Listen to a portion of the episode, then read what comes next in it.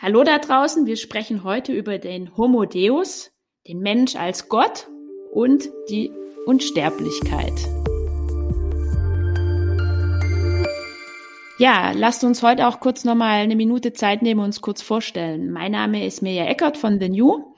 Gemeinsam mit meinen Auftraggebern beschäftige ich mich mit dem Thema Nachhaltigkeitsmanagement in der Unternehmenswelt und häufig geht es auch um das Leben von morgen im Zusammenhang mit Zukunftsmärkten. Eike, stell ja, du dich bitte kurz vor. Eike Wenzel, Institut für Trend- und Zukunftsforschung. Wenn ihr diesen Podcast hört, habt ihr mich öfters schon mal gehört.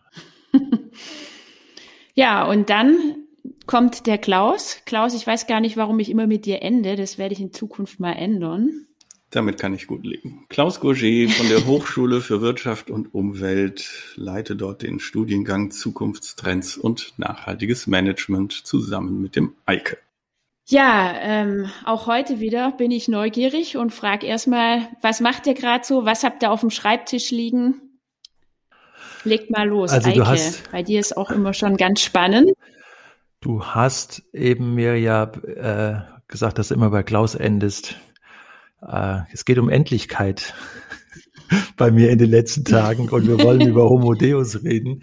Äh, ich, ich war gestern auf einer, aber wir haben das Thema ja schon vorher ausgesucht. Ne? Das hatte ja den Hintergrund, dass wir über auch das Thema Natur äh, Geoengineering und so heute reden wollen, äh, aber auch über Homo Deus. Und mhm. äh, ich war gestern auf einer Pflegetagung zusätzlich und habe auf dieser Pflegetagung äh, mit Leuten, die sich seit Jahren mit Pflege beschäftigen, mit der ökonomischen Situation von Pflege beschäftigen, mit der Situation, was man machen kann, wie man Menschen äh, dabei alle älter werden und denen, denen es gut geht, sich jünger fühlen, aber wie man damit umgehen kann. Und deswegen habe ich mit denen gestern auch darüber geredet. Die stecken ja sozusagen mit beiden Beinen und vor allen Dingen mit dem Kopf in diesem Thema, äh, dass, dass, dass wir in einen Pflegenotstand reingeraten. Und äh, wir haben gestern, ich habe mit denen drüber geredet, dass äh, der äh, äh, Kollege Juval Harari äh, von Homo Deus spricht. Und das hört sich ja so an, als bräuchten wir das gar nicht mehr, über Pflege zu reden, weil wir sowieso alle unglaublich alt werden und äh, Google hat uns ja auch schon das ewige Leben versprochen. Also ein spannendes Thema und das, was wir heute besprechen wollen, das hatte ich sozusagen gestern auch auf der Agenda. Mhm. Klaus, wie sieht's bei dir aus? Ich bin ganz seltsam unterwegs. Ich habe das Gefühl, wir äh, leben in zwei verschiedenen Welten. Das, ich versuche auch den Bogen gleich zu Harari zu bekommen. Also wenn wir über diese Themen reden gleich, ähm, dann wird dort ja immer das ganz große Narrativ erzählt. Und das guckt natürlich ins Silicon Valley, was die Amazons und die Googles und die Apples machen. Und äh, das ist sicherlich wichtig. Das ist auch das, was so ein Harari sich anguckt. Dann komme ich aber auch gerade äh, aus Berlin zurück vom Entrepreneurship Summit, wo viele, viele kleine Initiativen ihre Ideen vorstellen. Und ähm, ich auch mit dem kleinen Startup da eine Idee vorgestellt habe. Und ich glaube, dass diese, wenn die das wüssten, die vielen kleinen Davids, dass sie zusammen in diesen Initiativen wahrscheinlich Hunderttausende, wenn nicht Millionen sind, was sie für eine Macht hätten. Und dass man aber, wenn man immer nur auf den Goliath und die Goliaths guckt und diese Geschichten erzählt, ähm, ich weiß nicht, in welcher Welt eigentlich tatsächlich am Ende die Zukunft entschieden wird. Ähm, wenn du Fridays for Future, Fridays for Future anguckst, das sind Millionen. Wir haben ja schon mal, glaube ich, in der Folge gesagt, 3,5 bis 5 Prozent der Bevölkerung reichen, um eine Bewegung wirklich groß und stark zu machen. Und die sind eigentlich längst da, die wissen vielleicht nur noch nicht voneinander. So, zwischen mhm. diesen großen Welten und unseren kleinen Startups pendel ich so hin und her und wundere mich. Was Jetzt ist das für ein Startup? Ich bin bestimmt nicht alleine neugierig geworden. Genau. Es hat doch bestimmt auch was passend zum Thema auch wieder rund um Nachhaltigkeit zu tun. Lass mal hören kurz. Also gut, tatsächlich. Also von den zehn, die da in der Endrunde gepitcht haben, waren neun Nachhaltigkeitsthemen und unseres natürlich auch. Aber das zeigt ja auch schon mhm. was. Du hättest bei dem ja. Entrepreneurship Summit auch antreten können mit, weiß ich nicht, du hast ein, ein Tuning-Tool für Autos erfunden, macht aber komischerweise keiner. Es sind alles Nachhaltigkeitsideen, ohne dass das vorgeschrieben gewesen wäre. Unseres heißt Tortuga EU, kann man auch auf die Website gehen und wir versuchen tatsächlich diese ganzen auf einem neuen Online-Portal, Portal, Portal, äh, all diese vielen, vielen Nachhaltigkeitsinitiativen wiederum miteinander zu vernetzen, damit die voneinander erfahren und damit nicht jemand, der vielleicht in so einer kleinen Initiative manchmal zweifelt und denkt, oh, ist das wirklich sinnvoll, was wir da machen? Wenn du weißt, dass du eine von vielen hundert Initiativen bist, die da draußen sind und wenn die voneinander lernen und sich miteinander versetzen, dann wird daraus eine große Welle. Und dieses Online-Portal kann zum Beispiel einen Online-Kalender dort kaufen und hinter jedem Türchen spendest du einen Euro an eine Organisation, von der du vielleicht vorher noch gar nicht wusstest, dass es sie gibt, die aber alle nachhaltig und transformativ unterwegs sind. Die machen wir damit bekannt, untereinander vernetzt und du kannst quasi 24 Spenden in einem machen, jetzt vor Weihnachten in diesem Adventskalender. Ähm, Facebook hat auch mal so klein angefangen. Das war auch eine studentische Initiative. Das vergessen wir manchmal. Und so wie Facebook jetzt in der Kritik ist, könnte tatsächlich ein anderes soziales Netzwerk, das nicht deine Daten nimmt und das keine Werbung macht und das nicht Milliarden Dollar verdienen will, sondern einfach nur was Gutes tun will, ähm, vielleicht wirklich eine Alternative für viele sein. So, Ende der Werbedurchsage. Trotzdem zahlt alles irgendwie auf das sehr komplexe Thema, was wir uns auch für die November vorgenommen haben, ein. Und natürlich gehört auch, denke ich, dazu, wenn wir über über die Weltherrschaft, kann man schon sagen, sprechen und über die Unsterblichkeit, dass wir kurz einen, zurück, einen Blick zurückgehen, auch in die historische äh, Historie und das Aufbereiten, auch um die aktuellen Entwicklungen rund um Natur und wie wir äh, als Menschen uns da verhalten und auch rangehen, die spürbaren Folgen greifen zu können. Und vor allem, darauf sollten wir auf jeden Fall einen großen Fokus auch legen, mögliche Zukunftsszenarien ähm, anzudenken. Und lasst uns echt mal kurz anfangen. Die Zukunft, da sprechen wir gern drüber, aber wir sollten auch in die Vergangenheit zurückgehen. Wo fangen wir da an? Ähm, ich würde vorschlagen, wir sprechen mal über das Anthropozän, über die Zeit des Anthropozäns, wenn es für euch in Ordnung ist. Mhm. Ähm, ist eine Zeit, die eigentlich beginnt, wo wir Menschen massiven Einfluss auf die Natur genommen haben und die Natur uns eigentlich als Ganzes zum Produkt gemacht haben, wenn ich das so sagen kann. Was fällt euch dazu ein? Ich meine, wir reden im Moment ganz intensiv über dieses Anthropozän, weil wir merken, dass, dass, dass wir mit äh, dem, was wir aus Natur machen, Natur zum Produkt machen, ist eigentlich schon eine gute äh, Formulierung, dass wir damit natürlich an Grenzen stoßen, an den berühmten, an die berühmten planetaren Grenzen. Und es gab, es gibt einen Nobelpreisträger für äh, Chemie, Paul Krutzen, ein Holländer, der hat diesen Begriff, äh, ich glaube schon 2008 eingeführt und spricht vom Anthropozän. Das heißt, äh, von dem, äh, dass, dass in den nächsten Jahren sozusagen ähm, ein Erdzeitalter beginnt oder dass wir schon in einem Erdzeitalter befindlich sind, das von uns gemacht wird oder stark geprägt wird. Und da fällt einem natürlich sofort, wenn man sich das jetzt noch nicht genauer durchgelesen hat, fällt einem sofort ein, äh, dass ja die, der, es ist ja schon jetzt relativ lange diese Debatte um den Klimawandel gibt, ob der Menschen gemacht ist. Ne? Und darauf, darauf bezieht sich das natürlich. Die interessante Frage, äh, Mirja, weil, weil du ja gerne in die, in die Vergangenheit zurückgehen wolltest, mhm. ist natürlich, wann hatten das Anthropozän angefangen?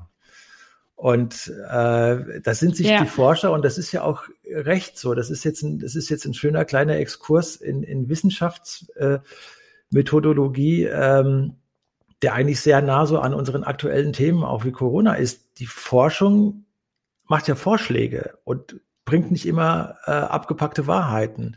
Sie würde auch an ihrem, an ihrem eigentlichen äh, Telos, an ihrem, an ihrer eigentlichen Zwecksetzung vorbeigehen, wenn sie alles nur, wenn, wenn sie immer nur Resultate liefern würde. Und okay, es, es wurde dann irgendwann mal vorgeschlagen, dass wir, dass wir uns jetzt im Anthropozän befinden und das könnte angefangen haben Ende des 19. Jahrhunderts oder im Laufe des 19. Jahrhunderts sagen mhm. andere, als John Watts die Dampfmaschine erfunden hat.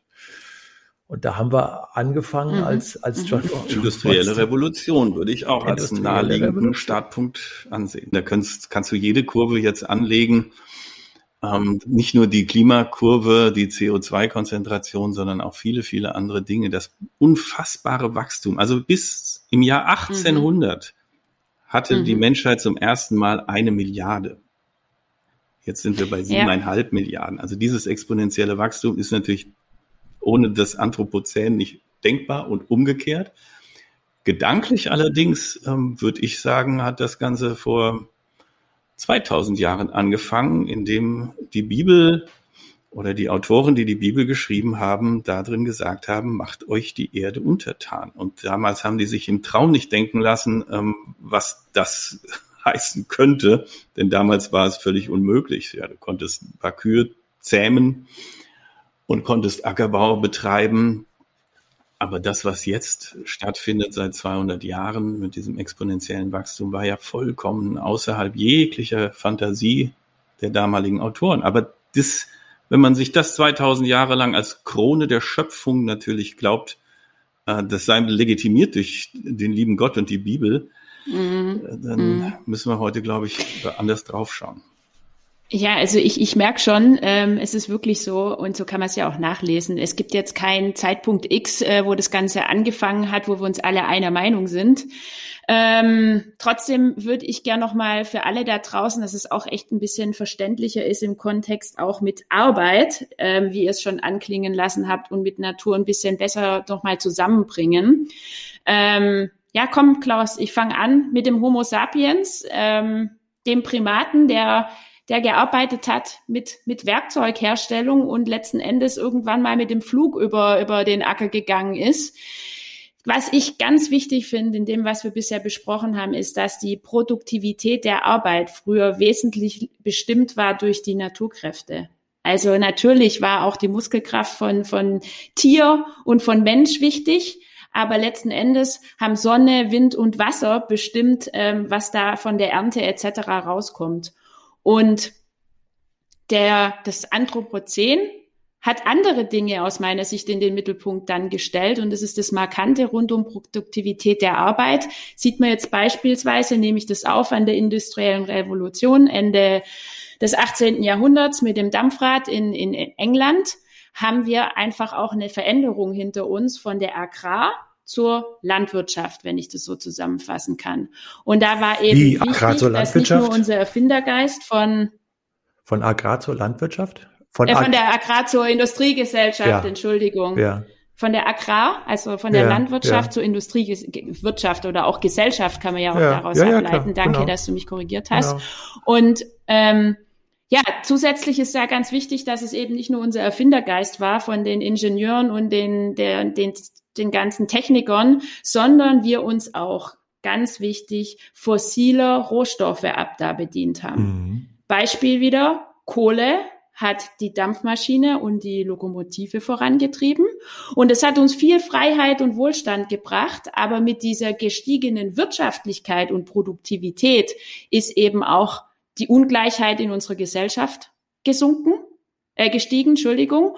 Und wir haben eigentlich so angefangen, den entstehenden Kapitalismus, der ähm, über die Jahrzehnte hinweg ähm, floriert hat, den zu ignorieren und das Ganze dann auch im Wirtschaftswunder aus meiner Sicht, um mal in Deutschland zu bleiben, in den, wann war das, 50er Jahren, ähm, eigentlich unseren Konsum auszuweiten und den technischen Fortschritt zusammen mit dem, was es eigentlich bedeutet, was wir mit der Natur parallel gemacht haben, den zu ignorieren. Mhm. Und das hat uns richtige Probleme gemacht, so wie du es auch schon gesagt hast, ähm, Klaus, zu den 70er Jahren. Die Wachstumsraten, die sind einfach nach unten gegangen, waren in vielen, vor allem in den industriellen Ländern, rückläufig.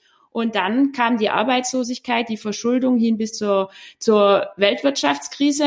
Und um den Bogen dann zum Heute und Hier zu spannen. Wir befinden uns halt sowas wie in einer Wachstumsfalle, würde ich sagen, ähm, weil diese Produktivitätsexplosion, wie wir sie erfahren haben und auch vorangetrieben haben, eben aufgrund von der Ausbeutung von der Natur geschehen ist, von fossilen Wäldern etc.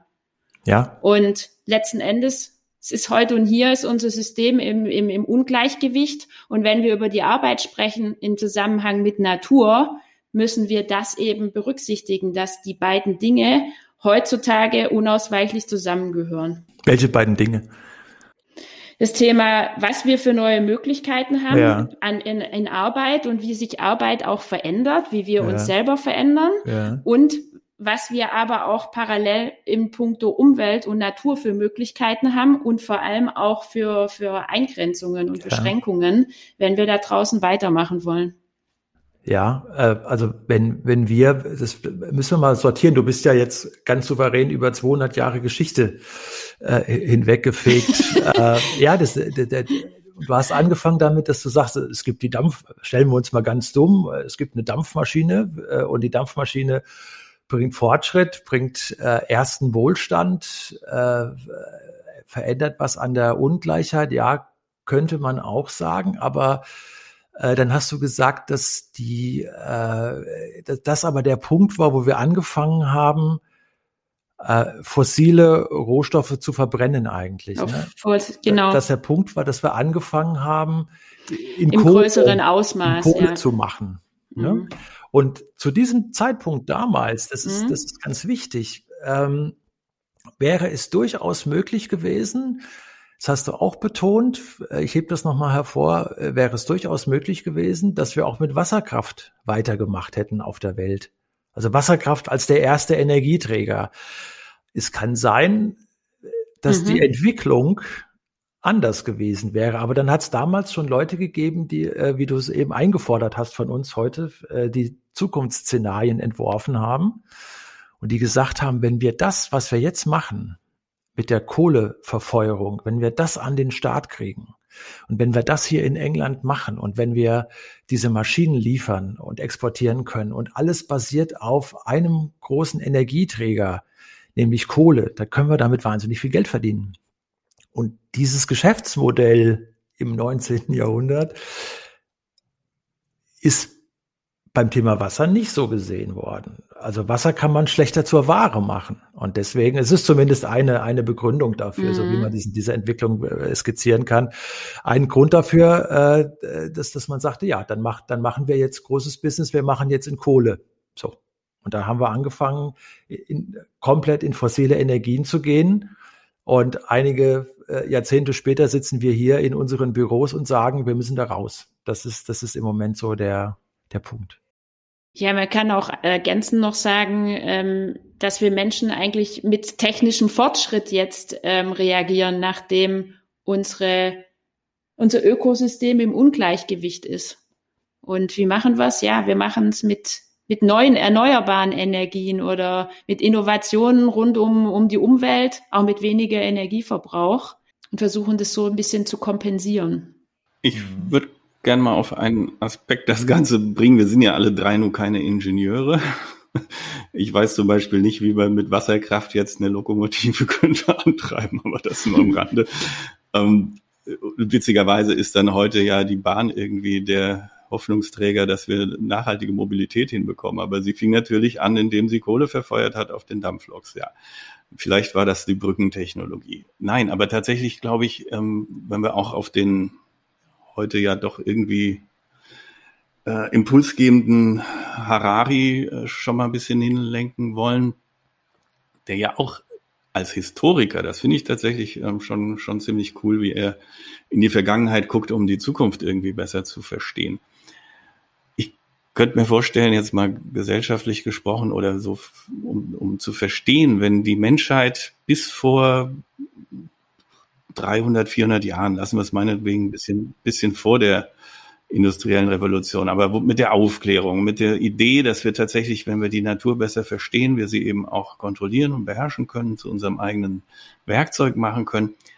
Und dann hast du damit unfassbaren Erfolg. 200 Jahre, 300 Jahre, 400 Jahre vielleicht, wurdest du immer äh, erfolgreicher mit dieser Idee, Naturwissenschaft kann das alles irgendwie zum Wohle der Menschheit verbessern. Das ist ja wie ein Sportler, den du dopst und der merkt, boah, auf einmal kann ich ja viel schneller laufen oder viel schneller reagieren. Und so hat die ganze Menschheit sich gedopt und hat immer weiter natürlich gedacht, ja, wenn wir das jetzt geschafft haben, dann geht ja sicher noch mehr und dann kann man ja wahrscheinlich sogar irgendwann zum Mond fliegen oder dann kann man ja irgendwie, und das hat dann alles auch noch tatsächlich funktioniert. Und diese Menschheit, in diesem kollektiven Bewusstsein, mehr ist mehr und mehr ist besser als weniger und wir schaffen das alles immer weiter, denen jetzt zu sagen, stopp, ähm, ihr seid begrenzt, es gibt planetare Grenzen, nein, ihr seid nicht unsterblich, ähm, kommt man wieder runter auf ein menschliches Maß. Das ist ja so, als würdest du diesem Sportler jetzt sein Doping entziehen und ihm sagen, er muss jetzt wieder zu Fuß gehen, ohne Hilfsmittel und alles. Das ist natürlich ganz brutal schwer und deswegen weigern sich, glaube ich, immer auch noch viele Menschen, das zu akzeptieren. Wieso? Das hat doch jetzt so lange gut funktioniert. Wieso soll das denn nicht so weitergehen? Wir erfinden jetzt einfach wieder irgendwas. Stichwort Geoengineering, wollen wir heute auch noch drüber reden. Und dann machen wir genauso weiter und das wird schon irgendwie gehen. Ja, dieses Thema auch, wo wird die Reise hingehen, ist ja eine, eine, Kernfrage, der werden wir uns nachher auch noch annehmen. Aber du hast einen Buchtipp, hast du schon mal eingeschleust. Ähm, du hast Harari gesagt und Homo Deus hatten wir sowieso auch schon erwähnt. Ähm, kannst du bitte noch mal kurz ähm, sagen, wie wir zu Homo Deus kommen und was es da draußen noch so für, für Bestseller auch gibt, die an dieses Thema anknüpfen? Naja, Gerade von Harari. Wir hatten das uns ist, ja, denke ich, wichtig auch für, für alle da draußen. Genau, wir hatten uns im Anschluss an unsere letzte oder vorletzte Podcast-Folge überlegt, so wen könnten wir denn mal, und dann sind wir alle mehr oder weniger ziemlich schnell auf dieses Buch Homo Deus gekommen. Und Harari hat, das ist ja eigentlich sein zweiter Mega-Bestseller, davor hat er ja auch schon einen geschrieben und ich glaube, erst wenn man beide zusammennimmt, kann man erkennen, dass äh, das ist ein sehr schlauer Kopf. Darüber, glaube ich, ist ist man sich einig bei aller Kritik, die man auch an dem, was er da vorträgt, haben kann. Das ist schon gewaltig, so wie er diese ähm, Jahrtausende der Menschheitsgeschichte nach hinten und dann nach vorne blättert und glaubt da drin einen roten Faden erkennen zu können. Und über den, glaube ich, ähm, reden wir dann heute eben auch. Also wenn ich jetzt einen ganz zentralen Punkt rausgreifen würde aus dem Buch Homo Deus, dann ist es, dass er eben beschreibt, ähm, es gibt quasi drei Wege, die die Menschheit im Moment ähm, parallel verfolgt, die aber alle irgendwie von dieser Fantasie genährt sind, dass wir uns noch weiter von der Natur ähm, entfernen können, noch weiter optimieren können. Das eine ist jeder Einzelne, aber natürlich auf Basis von ähm, gemeinsamer Technologie, also Genoptimierung, ja, Schlagwort Designerbabys, Warum sollen wir das der Genlotterie überlassen, was unsere Kinder mitkriegen auf dem Weg, ob sie schlauer oder nicht so schlau sind, ob sie hübsch oder nicht so hübsch sind, wenn wir das, und das können wir halt inzwischen ähm, beeinflussen, boah, wird die Menschheit auf Dauer darauf verzichten, irgendwelche Krankheiten aus unseren Erbanlagen rauszuschnipseln, wenn das geht? Ich glaube, es ist nur eine Frage der Zeit. Wenn die Mehrheit das macht, und du als einziger irgendwie deine Nachkommen noch irgendwie in der Genlotterie ziehen lässt und die dann sich hinterher bei dir beschweren, hättest mir aber ruhig auch ein IQ von 140 mitgeben können, dann hätte ich es jetzt in der Schule mhm. leichter. Alle meine Klassenkameraden sind genoptimiert und ich muss, wie vorhin der Sportler, ohne Doping versuchen, irgendwie da mein Abitur zu schaffen. Das kannst du aber als einziger, die kannst du dich dem mhm. auch noch entziehen, wenn das äh, erstmal für alle verfügbar ist. Ja, unterbrich mich. Du hattest von drei, drei okay, Möglichkeiten genau. oder drei Wegen gesprochen. Das eine war also tatsächlich, wir optimieren uns äh, genetisch. Das zweite ist, mhm. ähm, wir verwandeln uns äh, schrittweise in Cyborgs. Also wir holen uns alle mögliche Technik ähm, an unseren Körper dran. Das haben wir ja schon angefangen mit Brille und Hörgerät und Zahnersatz und Implantat und Herzschrittmacher. Da sind wir ja schon alle so ein kleiner Cyborg. Aber jetzt kann ich mir natürlich auch noch Chips ins Hirn pflanzen lassen und dann. Da geht schon noch mehr. Da geht dann noch eine ganze Menge mehr. Und der dritte Weg ist dann eben die künstliche Intelligenz und die Verschmelzung, also dass wir letztendlich jetzt wieder auch ganz äh, un-IT-technisch gesprochen irgendwann unsere unser Hirn mit einer externen Festplatte so verlöten, dass wir dann auch tatsächlich unsterblich sind, wenn unser Körper nachlässt, dann bleibt zumindest unser Bewusstsein auf irgendeinem Speicher in der Cloud und kann dort weiterleben. So, das, das, das finde ich total Interessante. Das total, ja. Das, das, das Interessante mhm. ist ja dann, und da kommen wir jetzt ja auch schon an dieses äh, Unsterblichkeitsthema. Das Interessante ist, äh, Harari beschreibt, ich glaube, Klaus hat es richtig wiedergegeben, beschreibt im Grunde auch die Situation, die wir aber aus der Science-Fiction-Literatur schon seit 250 Jahren, seit dem Golem oder sowas kennen, dass nämlich äh, wir in eine Situation kommen, jetzt ist es technologisch möglich, dass äh, Lebenswissenschaften, also Naturwissenschaften und Informationswissenschaften aneinander ge geflanscht werden. Ne? Und äh, das, das ist für ihn sozusagen der auch ein so ein zentraler Zündfunke. Und dann sagt er, und das könnte darauf hinauslaufen, dass äh, was wir schon seit Jahrhunderten so über Homo Deus im Hinterkopf haben, also dass wir eigentlich ja auch göttliche Wesen sind, das könnte darauf hinauslaufen, dass wir dann aber irgendwann jetzt plötzlich auch programmierbare Wesen werden. Und das ist so eine zentrale These von, von Harari. Und ich möchte dieser These widersprechen. Ich glaube, das ist populär, das zu sagen, dass, dass Lebenswissenschaften und Informationswissenschaften eins werden und dann, äh, also und, und das, das Szenario, was, was Harari heraufbeschwört, besteht dann ja letzten Endes darin, dass wir in einem Szenario, wo wir als Menschen steuerbar, also wirklich schlicht steuerbar werden. Ne? Da, da, davon, die, die Angst haben wir ja schon seit Jahrhunderten, dass der Mensch irgendwann steuerbar wird und dass wir, und das, das, das formuliert er dann wieder wunderbar aus, also äh, dass wir dann wirklich Cyborgs werden, dass wir nicht mal mehr als Konsumenten taugen oder dass wir nicht mal mehr als Konsumenten notwendig sind und dass dadurch die Entwicklung, die jetzt stattfindet, Lebenswissenschaften, Informationswissenschaften fusionieren, äh, dass, dass damit jetzt der, der Beginn gelegt ist. Guckt man sich aber aktuell mal rein, was in der künstlichen Intelligenz, in der Robotik und so weiter bis jetzt tatsächlich funktioniert und umgesetzt worden ist.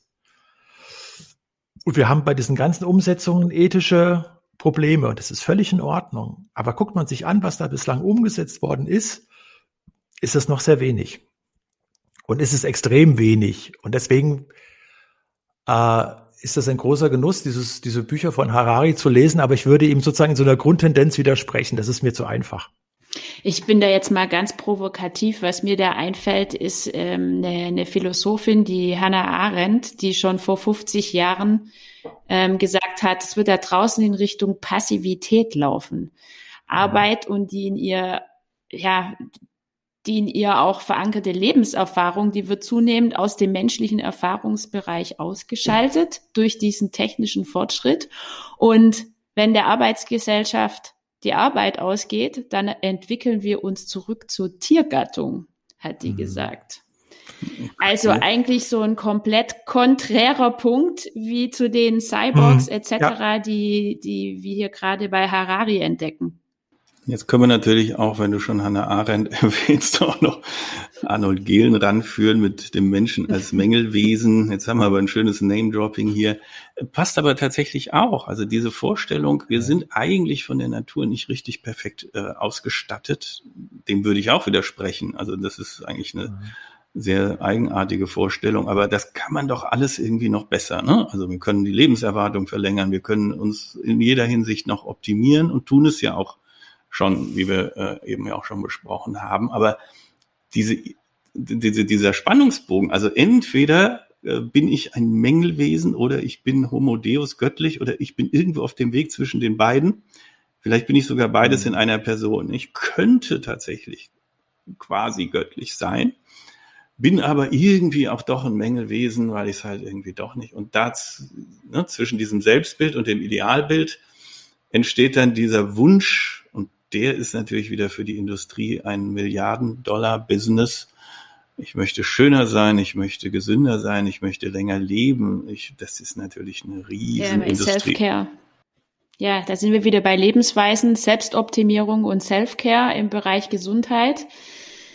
Damit kann man Geld verdienen. Und Eike, du bist noch im Pflegewesen gestern unterwegs gewesen. Das passt auch ganz gut dazu.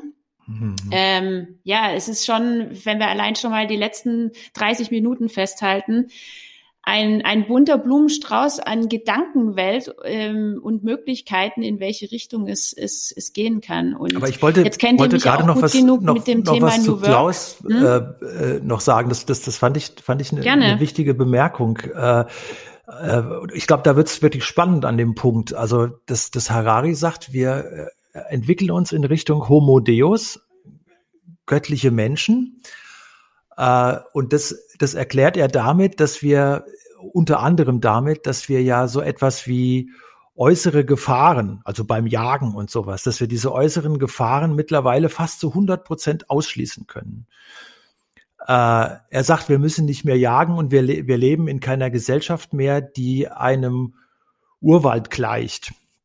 Industrielle Revolution äh, kann man auch so rein, wenn man sich das jetzt aus ökologischen Hintergründen anschaut, äh, äh, war die für viele Menschen tödlich. Ne? Und, und äh, es, es war keine ökologische Revolution, überhaupt nicht. Und das haben wir ja alles ausgeschlossen. Und Harari bringt dieses Beispiel, was aber allerdings auch sehr bekannt ist. Und er sagt, ähm, also er spitzt es zu in der Formulierung, heute im 21. Jahrhundert ist Coca-Cola für uns als Individuen gefährlicher als Al-Qaida. Er sagt, ja, Terrorismus, aber Leute, ich als, er ist Israeli, ne? Ich als Israeli sage euch, äh, in Al-Qaida liegt nicht die Gefahr für die Menschheit.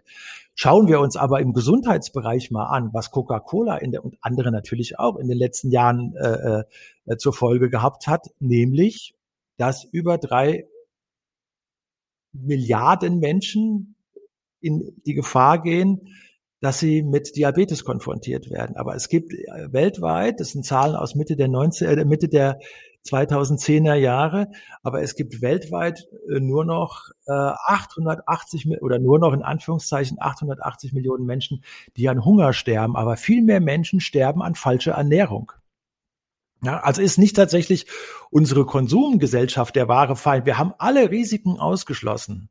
Wir gehen in eine Gesellschaft, wo wir über Teilen, erneuerbare Energien und so weiter reden können. Ja, und das Interessante, äh, Klaus, Klaus sagte eben, der, der Mensch ist nach Gehlen entweder ein, ein Mängelwesen und braucht also, weil er Mängelwesen ist, das ist ja sehr konservativ, könnte man auch reaktionär nennen. Also als, als Mängelwesen braucht er immer Surrogate, er braucht Erweiterungen des, der, der eigenen Person, deswegen kauft er sich Kosmetik und so weiter und so fort. Aber gleichzeitig ähm, sieht er sich auch als göttliches Wesen, als Homo Deus. Und Homo Deus, äh, das wollte ich nur noch mal klar machen, Homo Deus für Harari heißt eigentlich, dass wir in, im 21. Jahrhundert auch durch diese ganzen Gesundheitstrends, auch durch Kosmetiktrends und so weiter und so fort, in eine Situation kommen, wo die Werbung und Facebook und Google und so weiter uns permanent suggerieren, dass wir eigentlich ewig leben können, dass wir quasi unsterblich sind, dass wir uns immer weiter optimieren können. Wenn man einen Arzt fragt, wie alt kann der Mensch werden? Ich mache das bei, bei Anti-Aging. Ja, ich mache das bei Vorträgen immer wieder. Mhm. Ist ein Arzt im Raum? Können Sie mir die Frage beantworten, wie alt kann der Mensch werden? Und dann äh, müssen Ärzte sagen, das ist im Moment völlig offen. Natürlich werden wir nicht 180, zumindest ist es im Moment nicht absehbar. Aber 120, dazu habe ich dann schon die Leute im Publikum hingekriegt. Das ist durchaus möglich. Ne?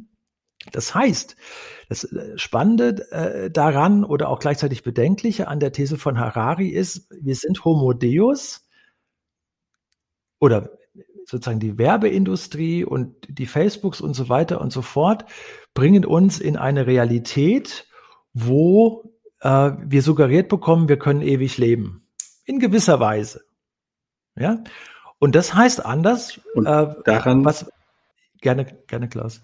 Und daran sind nicht nur irgendwelche Werbetreibenden tatsächlich äh, ursächlich mitverantwortlich, sondern auch deine, meine, unsere Zunft der Zukunftsforscher. Da gibt es eben auch eine Menge, die da unterwegs sind und die sagen, also wenn du das Jahr 2050 gesund gesund ähm, hinbekommst, also wenn du jetzt heute 20 bist, dahin rettest, dann ist es möglich, wenn ja. du dann also im Jahr 2050, sagen wir mal 50 Jahre alt bist, dann ist es möglich, alle zehn Jahre einen Verjüngungsprozess, innovativ wie auch immer, von zehn Jahren hinzubekommen. Das heißt, das ist dann so ein Wettlauf. Alle zehn Jahre wirst du wieder um zehn Jahre verjüngt und dann hast du potenzielle Unsterblichkeit erreicht. Das sind Zukunftsforscher, die uns das erzählen.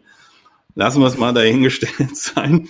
Hast du, um, hast du einen Namen, Klaus? Das ist. Hast du einen Namen? Also aus, aus welcher Richtung uh, kommt es? Um, also ich würde den Namen, glaube ich, jetzt lieber nicht. Es sind mehrere, also, es ist nicht nur einer. Ja, es kommt, also es kommt auch, es kommt aus der Richtung, also einer, der sich, der dafür ganz berühmt geworden ist, äh, machen wir das Name-Dropping noch ein bisschen weiter, ist Ray Kurzweil. Ray Kurzweil nimmt seit 20 Jahren irgendwie täglich 35 Medikamente. Ich hatte mal das Vergnügen, mit ihm reden zu können. Äh, wenn man mit ihm spricht, merkt man aber, er hat, er hat extrem nervöse Zuckungen, macht einen echt wahnsinnig, aber ist, er ist natürlich wahnsinnig gescheit und äh, der ist ja fest von überzeugt. Ne? Und äh, äh Ray Kurzweil hat dieses Buch äh, Singularitäten geschrieben. Äh, und da, da entwickelt er diese, diese Überlegung. Und zufällig ist Ray Kurzweil mittlerweile auch Cheftechnologe von Google. Ich weiß nicht, ob es noch ist, aber 2018 war es definitiv noch. Und Google, also äh, so schräg ist diese Diskussion. Ne? Und Google hat schon 2013 äh, im Time Magazine eine Titelgeschichte bekommen, wo das Time Magazine titelt, ähm, Google möchte mit dem Tod, äh, möchte den Tod beenden.